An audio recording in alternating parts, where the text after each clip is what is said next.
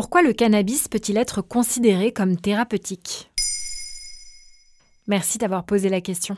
Depuis un peu plus d'un an, près de 1500 patients testent en France le cannabis thérapeutique. L'essai, qui doit encore se prolonger un an, cible ceux qui souffrent de certaines maladies graves, comme des cas d'épilepsie sévère, de sclérose en plaques, ceux qui suivent une chimiothérapie pour soigner un cancer, ceux qui souffrent de douleurs neuropathiques liées aux atteintes des nerfs, ou ceux qui sont en soins palliatifs. Au terme de l'étude, la possible généralisation du cannabis thérapeutique sera évaluée. À noter qu'il est déjà autorisé chez bon nombre de nos voisins, comme en Suisse, en Allemagne ou encore au Portugal. En janvier 2019, l'OMS, l'Organisation mondiale de la santé, a même reconnu officiellement l'utilité médicale du cannabis. Et de quoi se compose-t-il exactement?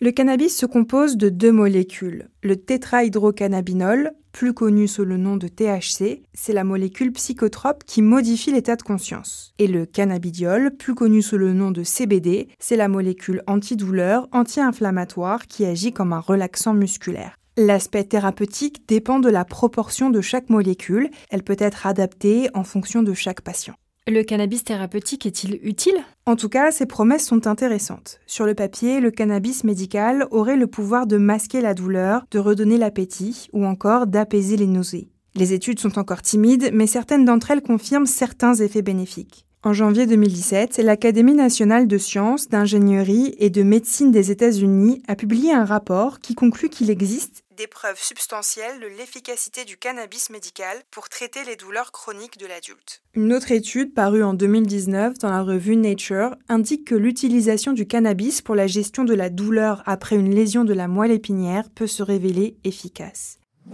Une étude parue en 2003 dans le journal de pharmacologie, menée sur les rats, confirme que le cannabis thérapeutique peut limiter la survenue de crises d'épilepsie. D'autres études comme celle en cours en France se multiplient un peu partout pour évaluer les effets précis de cette substance. Le cannabis thérapeutique est-il le même que le cannabis récréatif? Non, pas question de consommer le cannabidiol sous forme de fleurs à fumer. L'Agence nationale de sécurité du médicament, ANSM, permet de consommer le cannabis thérapeutique sous forme d'huile, de gélules ou de fleurs séchées à vaporiser. Comme cela, les médecins peuvent doser les différentes molécules et les adapter à chaque patient. En revanche, le cannabis à fumer qui contient plus de THC, la substance psychotrope, est exclu du protocole.